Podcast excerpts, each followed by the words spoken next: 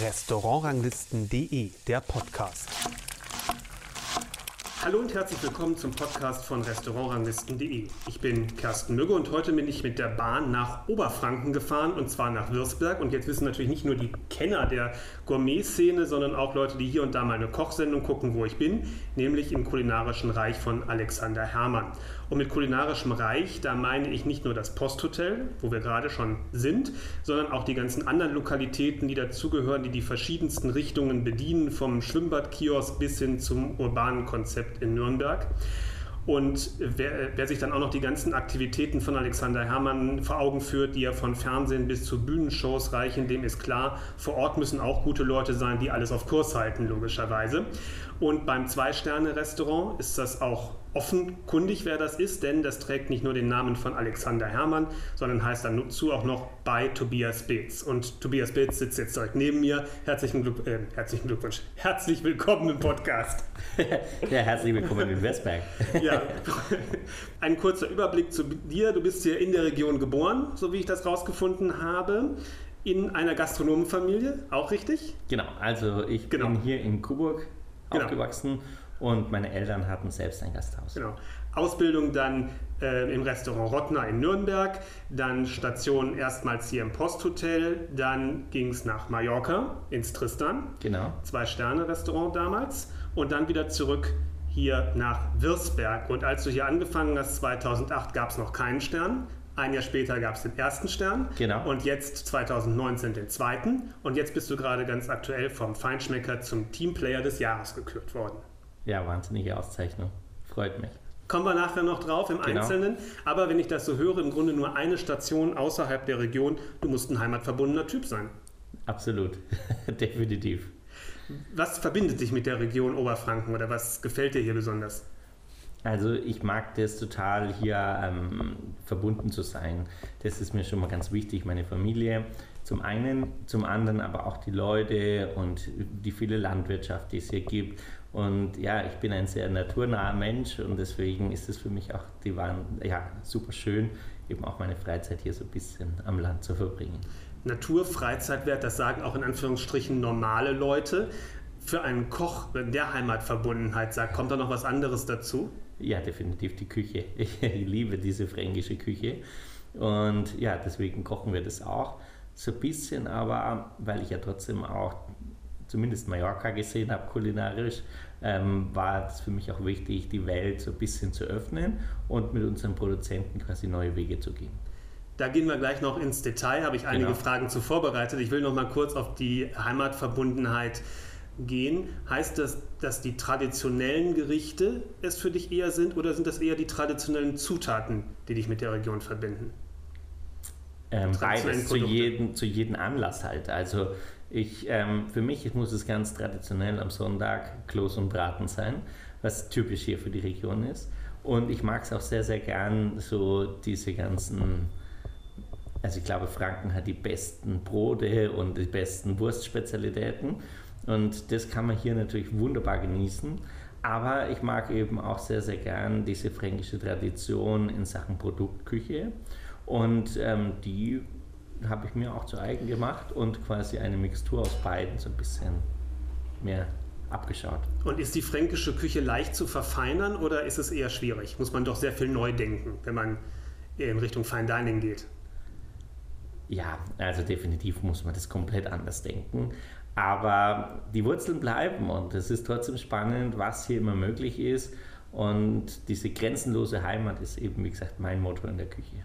Gibt es etwas, wo du besonders nah an dem Traditionellen bist, äh, wenn du was, äh, was machst? Irgendein Gericht oder eine, eine Zutat, die du im Grunde, die man direkt verwenden kann? Oder ist es doch wirklich alles neu gedacht? Nein, also das ist schon so, dass wir gewisse Sachen, die typisch für Franken sind, wie der Meerrettich, der Senf, ähm, solche Sachen sind bei uns schon immer sehr präsent.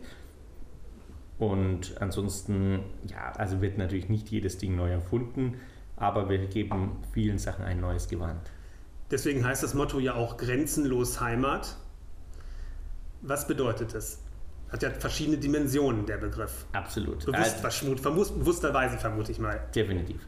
Also wir haben zum einen mit ja, ein, meinem besten Freund und zeitgleich unserem Food Scout, den Yoshi, der quasi hier über 60 kleine Bauern quasi zusammenhält und mit denen gemeinsame Sachen entwickelt. Da sind aber auch Rentner dabei, die in ihrem Wintergarten irgendwelche Früchte anbauen, genauso wie unser ja, wichtigster Partner eigentlich für unsere Küche, das Tropenhaus hier in also Klein Eden heißt es, hier in Tettau, im Grotenacher Landkreis. Und die bauen eben mit Hilfe von Abwärme einer Glasindustrie sämtliche tropischen Früchte für uns in Bioqualität an. Und diese ähm, bestimmen natürlich einen sehr großen Teil unserer Küche. Das ist im Grunde das gleiche Prinzip wie bei diesen bayerischen Garnelen, Absolut. die auch mit Abwärme ja im Grunde genau. äh, gezogen werden. Genau, also es gibt ja quasi, ich glaube, 60.000 Betriebe, 60 Betriebe in Bayern, die das machen könnten diese Abwärme eben nicht in die Luft zu blasen, sondern eben was damit zu machen. Und dort ähm, war der ursprüngliche Gedanke, Krokodile zu züchten. Dann hat man sich gedacht, okay, für was? und jetzt sind es Gott sei Dank Früchte geworden, Obst und Gemüse, Kräuter, alles eben, wie gesagt, unter Glas, wahnsinnig nachhaltig in allem, egal ob es vom Strom, über Wasser, alles gewinnen die quasi über diese ja, neuartigen Energiequellen.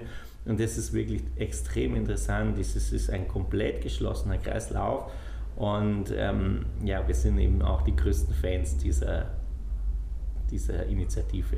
60.000 Betriebe, hast du gerade gesagt, könnten das machen? Also ja, also sagt Ralf Schmidt, der quasi der Leiter dieses Projekts, sagt, ähm, dass es allein in Bayern 60.000 Betriebe geben könnte, die die Möglichkeit hätten, mit Hilfe dieser Abwärme eben. Das ist ja ein irres Potenzial für alle Wahnsinn. möglichen Produkte.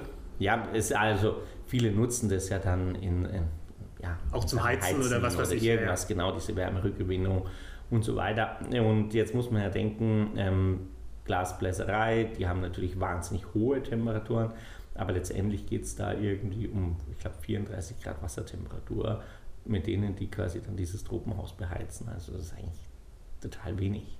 Hm.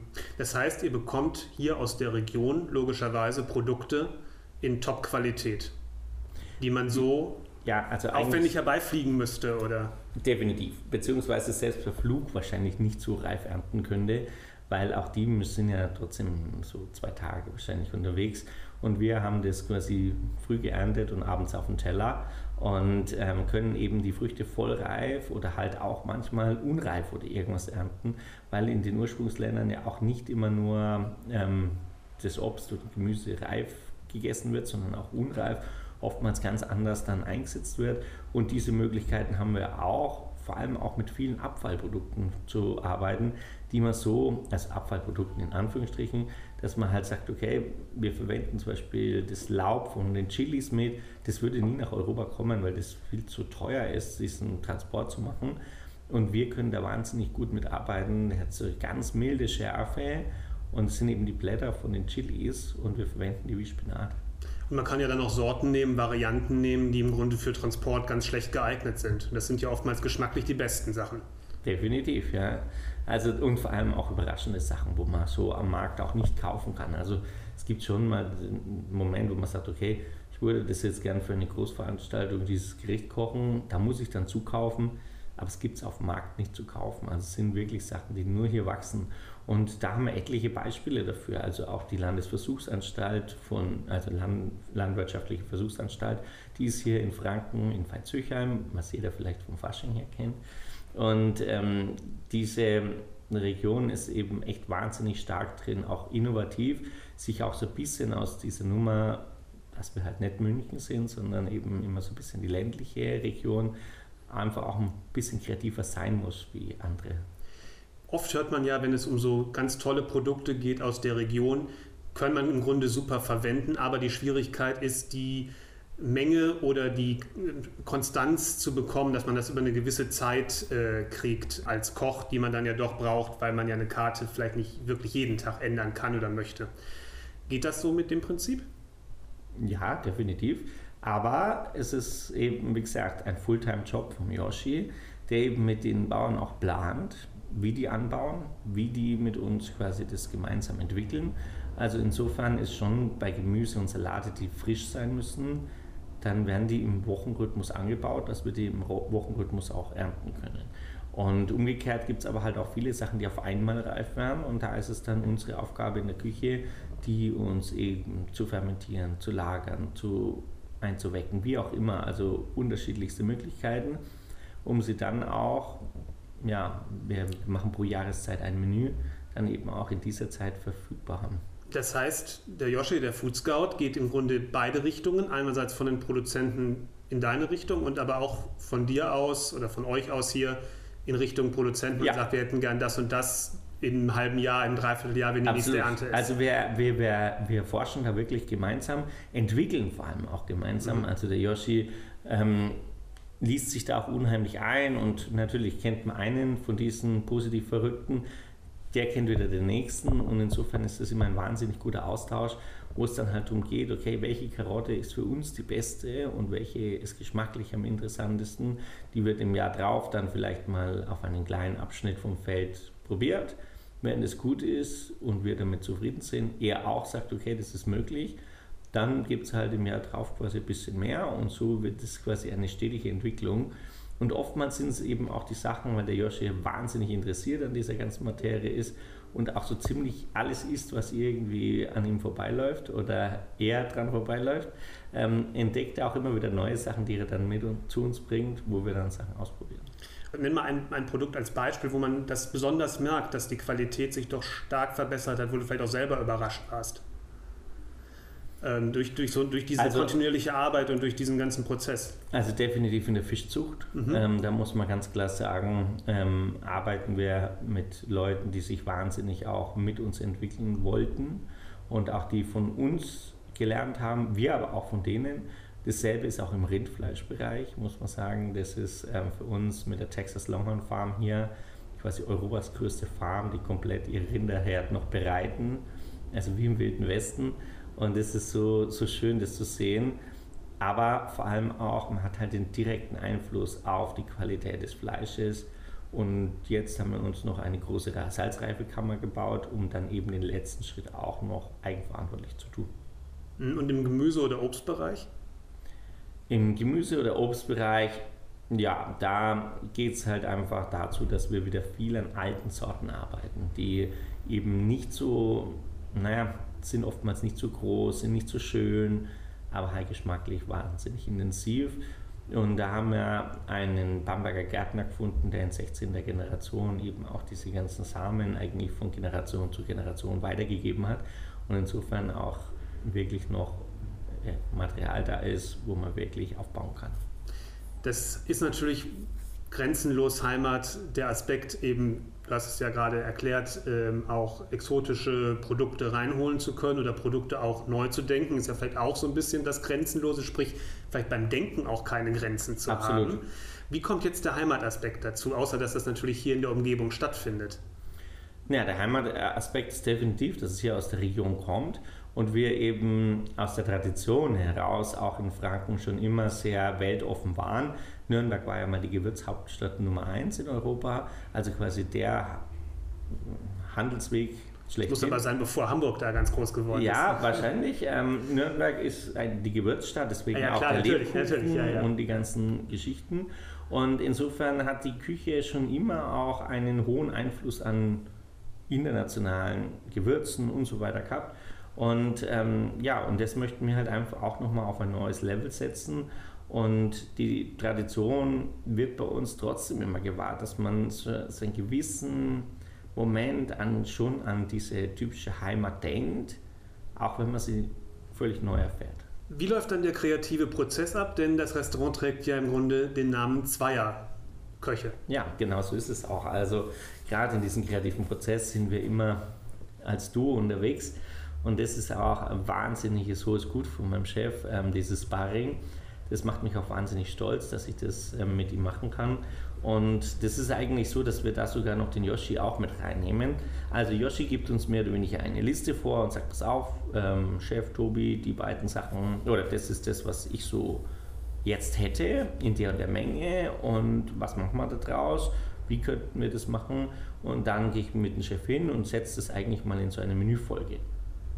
Wenn wir diese Menüfolge kreiert haben, gehe ich zu unserem Kreativteam, also zu quasi zu dem Gummiteam Und wir haben dann Dienstag immer den Kreativtag, das heißt, das Gourmet-Restaurant ist geschlossen und da arbeiten wir quasi immer an neuen Gerichten.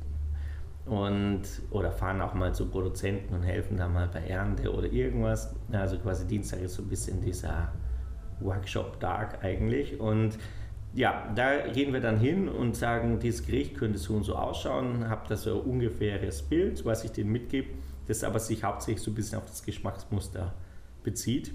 Und dann arbeiten wir so lange dran, bis wir der Meinung sind, jetzt ist es perfekt.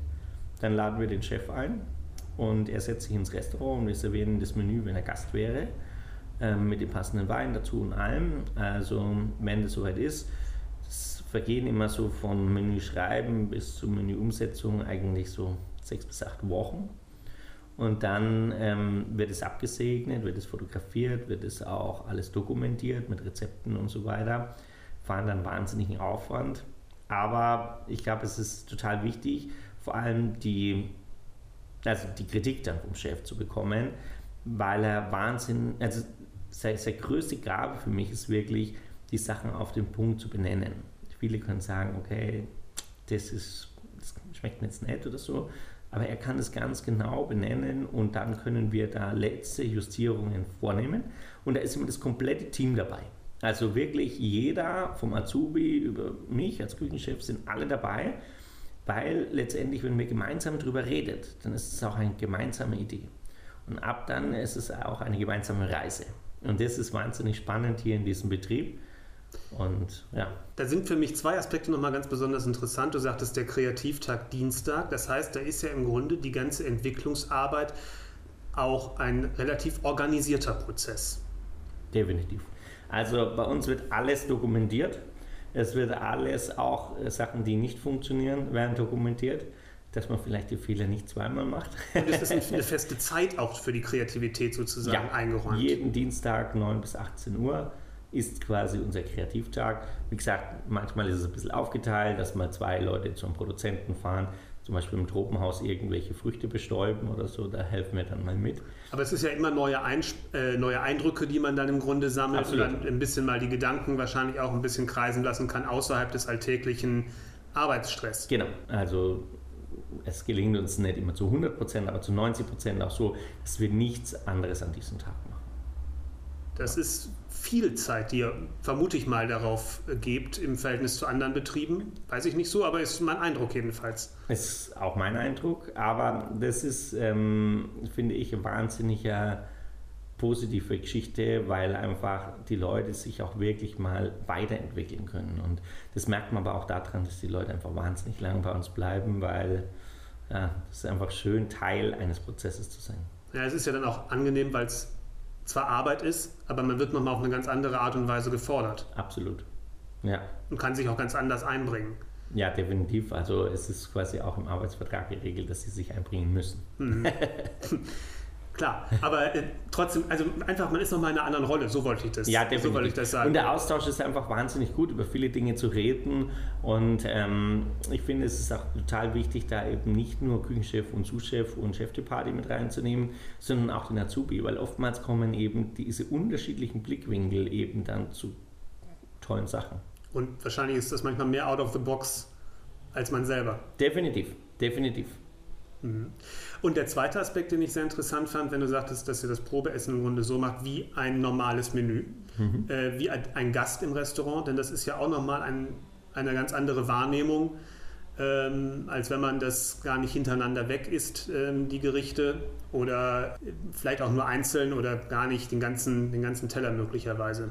Also ich finde, das ist äußerst wichtig, dass man auch mal alles isst, so wie es ist weil am Ende ähm, ist es ja wie beim Gast auch, ist es zu viel, ist es zu wenig, ist es zu groß, ist es zu klein, ist es Menü dann zu salzig, ist es zu, wie auch immer, ja. rührt sich ein Faden durch. Und das merkt man eigentlich nur, ganz ehrlich, wenn man es einmal am Stück isst und das auch als, als Gast erlebt. Und ich glaube, es ist auch total wichtig, wenn man wirklich um die letzten Nuancen fightet dann ähm, kann man auch nicht in der Küche das nebenbei essen, weil das weiß man auch, es geht nicht nur um die Geräuschkulisse, es geht auch um die Eindrücke. In der Küche rieche ich tausend Sachen. Es ist ganz was anderes, wenn ich am Tisch sitze und mich auch wirklich darauf fokussieren kann, die Ruhe habe und dann dem Team auch zu erklären, okay, legt jetzt davon mal eins weniger drauf, dafür vom anderen eins mehr und ähm, dann ist es besser von der Dimension oder wie auch immer. Und das ist wahnsinnig spannend mit dem Chef zu entwickeln und es macht mir wahnsinnig Freude, weil man so viel daraus lernen kann auch. Und das ist dieser Austausch. Und er fühlt sich dann aber auch nicht so wichtig, dass er jetzt sagt, okay, wenn er jetzt der Meinung ist, was weiß ich, das ist zu salzig und die Küchencrew sagt, das findet man gar nicht so, dann ist es eine Entscheidung, die ganz diplomatisch getroffen wird, nicht quasi das Chef-Veto-Recht hat. Mhm. Aber diese Abfolge, ich will das nochmal darauf hinaus, weil das finde ich auch als Gast, habe ich manchmal den Eindruck, dass ein Menü zwar aus sehr guten Einzelgängen entsteht, äh, besteht, aber vielleicht nicht unbedingt als Menü optimal ist. Äh, dass so Momente der Spannung und Entspannung, der verschiedenen Intensitäten oder sowas, dass das manchmal nicht unbedingt eine, eine schöne Entwicklung ergibt. Und dass es auch nochmal immer ein Aspekt ähm, für mich ist, neben dem, wie mir das einzelne Gericht geschmeckt hat, den man nicht vernachlässigen darf und sollte. Also definitiv. Aber ich glaube, da geht auch jeder Koch anders vor. Ich selbst ähm, leite ja für die schönen Restaurateur auch dieses Genusslabor und ähm, habe da immer diesen Austausch. Und ähm, das, da merke ich auch, dass viele Leute, also es gibt natürlich die Entwicklung, dass manche Leute ein Gericht wechseln, weil der ganze Aufwand, der Apparat ist schon ein großer. Und somit ist es natürlich auch so, wenn ich ein Gericht im Menü wechsle, dann kann diese Spannung ja von hinten bis vorne nicht durchgetaktet sein. Das ist, ähm, also es kann Oder man ein, nimmt ein sehr ähnliches Gericht sein. Ja, aber, aber das ist ja immer schwierig. Also gerade wenn die Jahreszeit ändert, mhm. ich kann halt gewisse Gerichte nicht eins zu eins irgendwie von der Dramaturgie hier mitspielen. Und deswegen ist es mir schon wichtig, dass wir das ganze Menü ändern. Das aber dann halt auch nur viermal im Jahr und eben auch erst dann, wenn es ausgereift ist. Also ich würde keine Gerichte, was auch viele Kollegen machen, was auch total in Ordnung ist. Ja? Das muss immer jeder nach seiner Philosophie machen.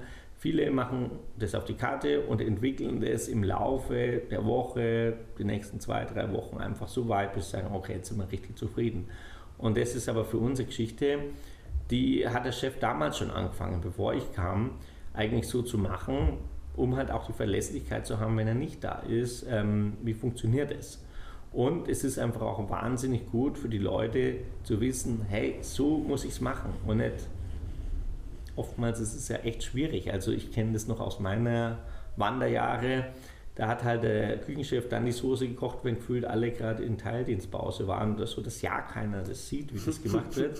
Dieses Wissensmonopol.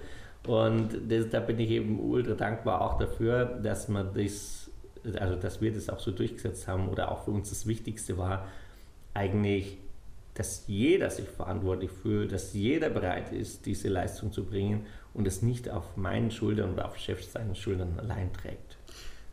Du hast gerade das Genusslabor angesprochen bei den Jeune Restaurateur. Das ist ja auch, finde ich, eine ganz äh, lobenswerte Initiative äh, letztendlich, dass da einfach der Austausch und ähm, der Erfahrungsaustausch zwischen Köchen ähm, mehr gefördert wird. Und im Grunde funktioniert es ja so, jeder bringt ein Gericht mit und die Kollegen kritisieren oder loben oder haben ihre Anmerkungen genau. dazu. Ähm, und es dreht sich manchmal um ein Thema oder immer um ein, um ein festes Thema genau. ähm, im Grunde. Ähm, was ziehst du daraus selber für dich nochmal auch an, aus diesem Erfahrungsaustausch? Also ich muss sagen, das macht mir wahnsinnig Spaß, über sowas zu diskutieren, weil es gibt ja nie richtig und nie falsch. Und ähm, ich fahre auch wahnsinnig gern zu den Tagungen, aber da geht es ja oftmals eher um die gastronomische Geschichte. Ja? Also am Teller, was da passiert, was uns Köchen eigentlich wahnsinnig interessiert, das findet im Alltag total selten statt. Also man unterhält sich selten eigentlich, wie machst du das, warum machst du das so, gibt es auch, und, und das ist, glaube ich, auch von früher so, dieses Wissensmonopol, das ist in den Köchen schon noch oft verankert. Und da hat sich aber eine neue Generation gebildet auch, die sagen, okay, gut, ähm, lernen wir doch gemeinsam. Und ich mache das ja nicht nur für die schönen Restaurateurs, sondern wir machen auch diesen Raum Null mit Felix Schneider zusammen ah. ähm, für die Genussakademie Bayern. Mhm. Und ähm, insofern ist dieser Austausch mir wahnsinnig wichtig, voneinander, miteinander zu lernen und auch dieses Netzwerken. Und ja, also ich muss sagen, ich nehme da immer wahnsinnig viel mit auch. Also ich werde jetzt keine Gerichte von anderen kopieren, aber es geht einfach darum, dass man halt einfach neue Denkanstöße bekommt. Ja. Ein Aspekt ähm, ist mir noch aufgefallen in eurer Selbstdarstellung. dass auch das Wort Entertainment bei den Gerichten vorkommt und ähm, oder bei eurem, wie euer Menü strukturiert. Vielleicht, wie definiert ihr den Begriff? Was ist für euch Entertainment? Also, das ist vor fünf, sechs Jahren entstanden. Dann habe ich die gastronomische Leitung hier im Posthotel übernommen. Und ähm, ja, dann war mir natürlich irgendwie ganz schnell Angst, wie kann ich von der Küche raus entscheiden, ob das draußen gut läuft oder nicht gut läuft. Und dann habe ich kurzerhand entschieden, vor sechs Jahren, dass wir Köche das Essen servieren. Und seitdem ist eben wahnsinnig viel passiert. Und ist heute das, nichts, nichts Besonderes mehr? Ja, ja, ich glaube in dieser, in dieser, also in dieser Summe schon, mhm. wie wir das also quasi auch spielen, dass das schon eigentlich ausschließlich von den Köchen serviert wird. Und ähm, da muss ich sagen, das macht mir wahnsinnig viel Spaß, weil man natürlich direkt am Gast ist, zum einen, zum anderen aber das Feedback mitbekommt. Also früher mhm. war es so, wenn man auch den Kellner oft gefragt hat, dann war die, die Antwort so, ja, es hat sich keiner beschwert. Aber das, das hilft, ist, nicht äh, viel weiter, hilft nicht viel weiter. Im Gegenteil, es ist auch überhaupt nicht meine Denkweise, sondern ich finde eben gerade, wir sollten uns um die guten Dinge bemühen und dieses Funkeln in den Augen der Gäste, diese Freude, dieses den schönen Teller zu präsentieren. Auch vom Koch, der das selbst gemacht hat, ist natürlich wahnsinnig schön. Und somit hat dieses Food Entertainment eigentlich angefangen, im Prinzip mit dem banalsten überhaupt, dass der Koch das Essen serviert. Also die viele Gäste, sage ich immer, waren total überrascht, dass hier Koch arbeitet. Weil die werden immer weggesperrt, die sieht man nie. Und die waren total, oh, hier arbeiten ja Köche oder hier sind ja die Köche. Ja, klar. Und ähm, so ist es eigentlich passiert. Und dann hat es auch damit zu tun, dass wir uns in dieser Gourmet-Attitüden auch nicht zu versteifen wollten. Es ist uns ganz wichtig, dass man einen schönen, ungezwungenen Abend hat, auch mal Spaß hat und nicht nur leis flüster, darf man laut sein, darf man reden, darf man Spaß haben, darf man auch mal anstoßen. All diese Dinge waren uns ganz, ganz wichtig. Und ich glaube, letztendlich geht es um die Haltung der Mitarbeiter und ähm, wie sind wir drauf? Haben wir auch selbst Spaß daran? Dann kann es der Gast auch haben. Und deswegen ist uns auch wichtig, in kleinen Sachen immer wieder diesen Spaß auch aufzugreifen im Menü, zumindest zu schmunzeln. Das, aber nie auf Effekthascherei, sondern immer, immer zu sagen, ja, unser Signature überhaupt ist eine Buddha Buddha. Also wir Franken haben ja dieses verkürzte Alphabet mit keine harten Buchstaben, mhm. gibt es nur die weichen Buchstaben. Und deswegen gibt es halt Buddha. Und ähm, da haben wir die in Buddha-Form eben gegeben und haben, nehmen uns quasi so also selbst so ein bisschen auf die, die Schippe. Buddha ist in der Form des äh, Begründers einer der Weltreligionen. Genau, sehr gut. Ja, das ist mir schwierig für mich zu erklären als Frage. Genau. Ja. Ähm, das wollte ich nämlich gerade fragen das Entertainment ist natürlich, hat natürlich immer leicht den Zungenschlag dessen, dass, sagen wir mal, die kulinarische Substanz fehlt. Ich denke mal, man hat jetzt schon aus dem ersten Teil des Interviews gemerkt, dass das bei euch nicht der Fall sein kann, weil wer sich so mit Produkten auseinandersetzt, da muss ja irgendwo die Substanz dann am Ende auch auf dem Teller ankommen. Aber äh, trotzdem, dass es nicht zu sehr ablenkt und ähm, irgendwo dieses, bei diesem Augenzwinkern bleibt. Ja, also es muss bei Wie findet ihr das richtige Maß? Ja. Für ähm, euch richtige Maß. Also für uns das richtige Maß ist einfach, dass wir im Menü total basic bleiben, dass wir sagen, okay, wir machen schon viel am Gast, so, also wo wir halt vorlegen, wo wir halt Soße angießen und so weiter und so fort. Ich finde, es macht einfach auch Sinn, wenn der Koch am Tisch ist, dass er den letzten Handgriff tut. Ähm, und dass man eben nicht nur sagt, okay, der Koch serviert, weil er jetzt der Koch servieren muss, sondern dann macht es auch Sinn, wenn er irgendwas vorlegt, wenn er irgendeine Beigabe gibt und so weiter und so fort. Das ist natürlich das eine. Aber die Grüße aus der Küche sind ja oftmals so, sind ja immer die Leistungsschau der Köche. Und das ist eben für uns auch dazu genutzt, dass wir sagen, okay, wir nehmen uns jetzt nicht zu wichtig und machen auch mal was, wo Spaß macht, ja, wo ich auch mal drüber schmunzeln kann, wo ich einfach auch sage, okay, crazy, was machen die da jetzt? Da geht es uns einfach nur darum, das ist nichts, also das ist wie gesagt keine, keine Stickstoffgeschichten oder irgendwas, wo man sagt, es geht um Effekte, es geht um irgendwas anderes, sondern es geht rein um Spaß. Mhm. Gut, ist kann mir gut vorstellen, hier werden ja auch viele Leute vorbeikommen, die nicht so häufig in Sternerestaurants gehen. Vielleicht sogar das erste Mal in ihrem Leben ein Sternerestaurant ja, aufsuchen. Das ist ja durch die Fernsehpräsenz einfach, äh, wahrscheinlich bringt es das mit sich, dass viele mal neugierig sind. Und das ist, fühlst du das als eine besondere, ich sag mal, Herausforderung, Schrägstrich Verantwortung für die Leute vielleicht für das Thema auch ein bisschen äh, zu, zu triggern sozusagen, dass die, dass, es, dass die verstehen, worum es geht und das vielleicht also das letzte ich, Mal in einem, ja, in einem entsprechenden Restaurant waren? Also ich denke, das ist wirklich so, dass man ganz klar sagen muss, es hat alles seine Vor- und Nachteile. Ja, also ich finde diese Gäste extrem dankbar. Man muss sagen, die kommen das erste Mal, haben natürlich eine wahnsinnige Erwartungshaltung, aber haben ja keine Ahnung von dem, was jetzt passiert. Die sind total euphorisiert, gehen nach Hause, die werden ihr Leben lang eigentlich davon erzählen, so ungefähr. Das ist ihr erstes Mal, das wird in Erinnerung bleiben. Und natürlich ist es dieser Brückenschlag auch, um diese Foodies genauso auf ihre Kosten zu bringen. Und insofern haben wir einfach uns vor fünf, sechs Jahren entschieden, unseren eigenen Weg zu gehen. Also wir schauen nicht nach links und rechts, was macht der, wie macht es der und jetzt müssen wir auch Nordic Cuisine machen oder jetzt müssen wir auch ähm, was weiß ich, auf irgendwelche Tonschalen anrichten. Nein, wir bleiben völlig bei uns, schauen nicht nach links und rechts, sondern schauen nur auf uns, schauen auf unsere eigenen Stärken und gehen diesen Weg, wie wir ihn auch gehen können. Immer mit unseren Gästen zusammen, entwickeln uns da gemeinsam. Und deswegen ist es wahnsinnig schön, den Erstgourmet-Besucher neben den Foodies sitzen zu haben. Und am Ende ist es eben die Challenge, beide irgendwie zufriedenzustellen. Und ich bin wahnsinnig froh, um jeden Gast eigentlich, egal ob er sich das jetzt einmal zusammenspart, ob er das sich jeden Tag leisten könnte oder egal. Es nützt am Ende auch nichts, wenn sich der, der sich jeden Tag leisten könnte, nicht jeden oder nicht häufiger macht. Es geht ja, ja es geht ja eigentlich mehr darum, den, sagen wir mal, die Lust darauf ähm, zu wecken und das Verständnis dafür, dass man, dass man sehr viel Spaß haben kann mit gutem Essen. Definitiv. Mhm. Du hast gerade schon diese, die Frage dieses Gegensatzes äh, vorweggenommen beantwortet, die ich mir noch äh, auch äh, zurechtgelegt hatte.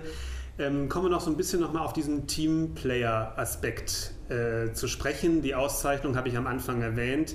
Das ist natürlich super. Ich glaube, das ist auch das erste Mal, dass es vom Feinschmecker jedenfalls, oder wirst du jetzt auch von keinem anderen Guide, der die so entsprechend explizit mit diesem Label eine, eine Auszeichnung XY des Jahres ähm, vergibt. Also muss ich auch sagen, ich war total überrascht, und habe das früh gelesen, weil mir das ein Kollege per WhatsApp geschickt hat und habe mir wirklich eine Träne verdrücken müssen, weil das so schön war, dieses, also normalerweise wird man immer für die Früchte ge, äh, ja, geehrt und nicht für die Wurzel. Und in dem Fall hat man eben diesen Preis für die Wurzel gegeben und auch ja, mit Felix telefoniert, der natürlich als Koch des Jahres auch ja. wahnsinnige Auszeichnung bekommen vom hat. Vom ja, ja, genau. genau. Vom So-Sein. Und ähm, er hat gesagt, ja, aber dein Titel ist doch wesentlich mehr wert. Und dann, ja, finde ich einfach, ist es schon wahnsinnig cool, für das Team gelobt zu werden. Und ich glaube auch, gerade die Gastro-Kollegen, die auch hier sind, das, was immer im Gedächtnis bleibt, ist unsere Mannschaft. Die ist außergewöhnlich, wirklich außergewöhnlich. Ich würde mal fragen, in die Tiefe bei diesem Aspekt gegangen. Du warst äh, Sous-Chef auf Mallorca im Tristan. Das war deine erste Führungsposition. Oder? Ja, also auf dem Papier ja. Okay. Aber es ist schon so, dass ich ja eigentlich in der Gastronomie aufgewachsen bin. Ja. Und ähm, wie das so ist, als Wirtshausjunge, ähm, man wächst damit rein. Ja? Also am Anfang macht man irgendwie die Theke mit und irgendwann hilft man am Salatposten und irgendwann hat man dann vielleicht schon so kurz vor der Lehre eben auch ein bisschen Verantwortung, die man da mitträgt. Und auch da war es immer wichtig, naja, ich wollte immer als gutes Beispiel noch vorangehen und wollte den Spaß vermitteln, das ich auch so von meinen Eltern mitbekommen habe. Die hatten einfach wahnsinnig viel Spaß, Gastronomie zu machen. Und das ist auch das, wo, was ich vermittle. Im Prinzip ist es der Spaß und eben den Blick aufs Gute zu richten und eben nicht auf die Sachen, die nicht gut sind. Das war nämlich der, eigentlich der Ansatz meiner Frage, wie bei dir die Fähigkeiten entstanden sind, entsprechend ein Team zu führen, anzuleiten, wie du dir das angeeignet hast. Ja, Aber das also scheint ja dann glaube, relativ automatisch ist, gegangen ist, zu sein. Es ist relativ automatisch. Es ist, ging dann weiter beim Fußballspielen. Man hat dann irgendwie die Kapitänsbinde und dann ist man halt im Mittelfeld und schaut eben, dass hinten und vorne passt. Und das war eigentlich immer durchgetaktet. Egal, ob man bei der Jugendfeuerwehr war, dann plötzlich eben die Verantwortung. Es war irgendwie immer so, dass ich die Verantwortung schnell übertragen bekommen habe und es wahnsinnig cool fand, eben andere Leute in ihren Stärken zu befördern, dass man eben auch ja, am Ende gut dasteht, weil eben alle Spaß dran haben und das ist ja quasi nicht, also es zahlt zwar dann alles auf die Karte des Chefs ein, aber im Prinzip geht es ja darum, dass jeder Spaß hat. Und quasi ich habe die größte Freude dran, wenn meine Mitarbeiter glücklich sind und alles andere ist halt ein netter Nebeneffekt. Das heißt, du hast dich da auch gar nicht besonders irgendwie fortgebildet oder befasst mit dieser Rolle, sondern es ist einfach, einfach eine natürliche Geschichte für dich. Also wenn dich jetzt jemand fragt, wie kann ich so entsprechende Fähigkeiten aufbauen, äh, könntest du gar keinen Ratschlag geben, oder? Ja, also einen Ratschlag kann man natürlich geben. Also ich glaube, man muss ehrlich zu sich und seinen Mitarbeitern sein und ähm, man muss halt gutes Vorbild sein, einfach auch, glaube ich. Das ist wichtig. Und gutes Vorbild heißt halt nicht nur, wenn sie hinschauen. Ja, das ist immer das, was man, also glaube ich, es geht einfach um Haltung.